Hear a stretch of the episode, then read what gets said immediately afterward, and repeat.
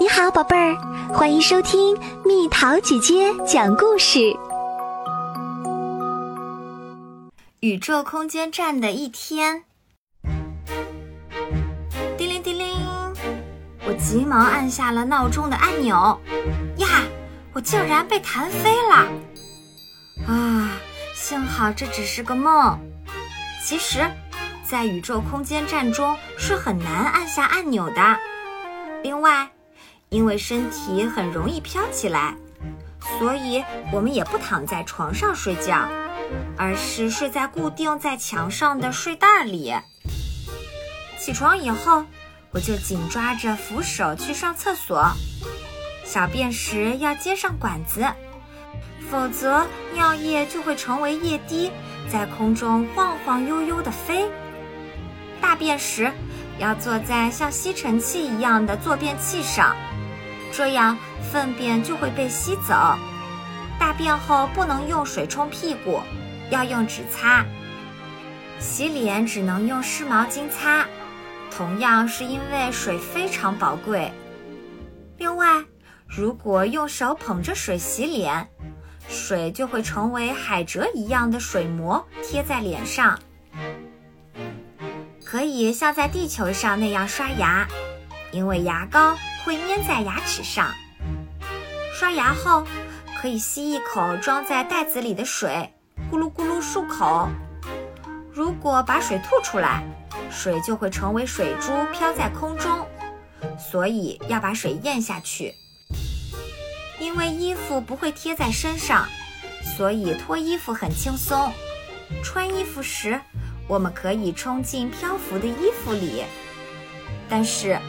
如果不把衣服下摆塞进裤子里，衣服有时就会向上翻，使肚脐露出来。把课本和笔记本这类学习用品放到书包里时也很麻烦。放进书包后，如果不立即扣上书包扣，里面的东西有可能马上飘出来。哦，这都是因为物体失去了原有的重量，这种现象就是失重。在失重环境中，所有的东西都会漂浮在空中。小光吃早饭啦，妈妈喊道：“好想吃荷包蛋啊！”这可办不到，我们就吃煮鸡蛋吧。早饭吃的沙拉要放进塑料袋里。要不然它会飘得到处都是。在宇宙空间站中，食物如果放在盘子或碗里，有可能飘起来，所以我们很少用盘子和碗。我们吃的食物也是从地球运过来的。烤面包的时候，如果使用烤面包机，面包就会被弹到九霄云外，所以我们使用电烤箱。黄油和果酱等有粘性的东西可以粘在面包上，所以它们是宇宙空间站中的理想食品。好，上学的时间到啦！早上好，大家从各自的家里出来，一个个手脚相连，在宇宙空间站的通道上漂浮前进。需要拐弯的地方，值班的爸爸妈妈就推一下我们的队伍，我们就这样飞到了学校。因为宇宙空间站里的孩子很少，所以一年级到六年级的学生都在一个教室里上课。教室里的桌子和椅子是固定在地上的。老师，早上好。老师抓着扶手。我们抓着椅背，站立着互相问候。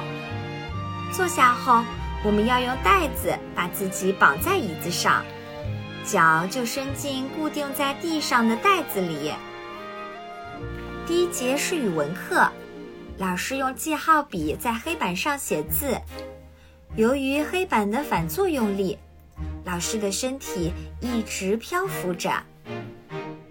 谁能读一读第十页的诗？我来，我把脚从地上的袋子里抽出来，举起手，身体一下子就飘了起来，肚子猛然被袋子勒住了。哎呦！下一节是体育课，我们在四壁都是海绵的屋子里踢墙、跳高、做操。为了不让身体在跑步时飘起来，我们要绑上皮带。举重时要通过拉弹簧来锻炼胳膊。老师告诉我们，在宇宙空间站中，重力失去了作用，骨骼和肌肉会逐渐失去力量，所以为了增强力量，体育锻炼非常必要。现在大家一起玩躲球游戏。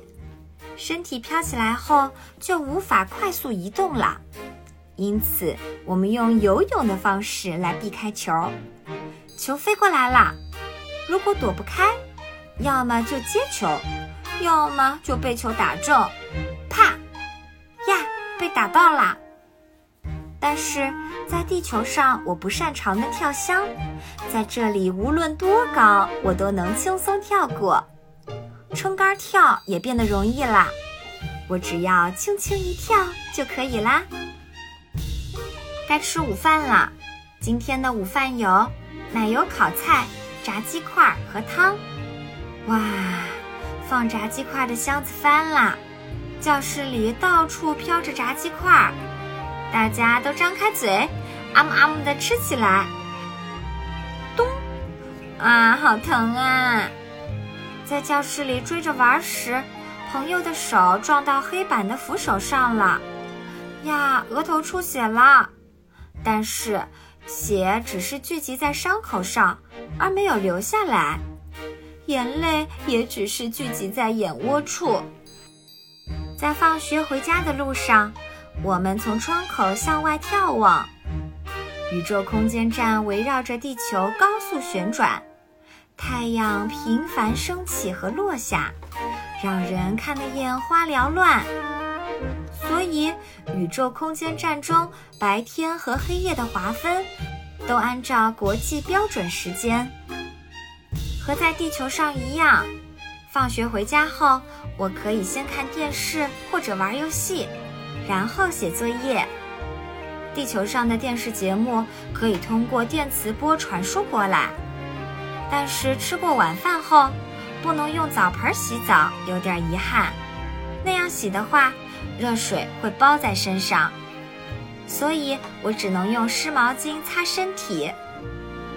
晚上九点，睡觉的时间到啦，今天我就飘着睡吧。宇宙空间站里有各种意想不到的事儿，非常有趣。从地球到宇宙空间站只需要十个小时，欢迎大家来这里玩儿。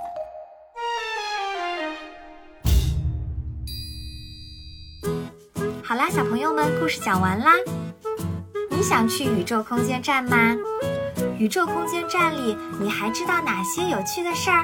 留言告诉蜜桃姐姐吧。又到了今天的猜谜时间喽，准备好了吗？红红的，圆圆的，甜甜的，酸酸的，用一根细枝相连，关系很好的二人组，猜猜到底是什么？好了，宝贝儿，故事讲完啦。你可以在公众号搜索“蜜桃姐姐”，或者在微信里搜索“蜜桃五八五”，找到告诉我你想听的故事哦。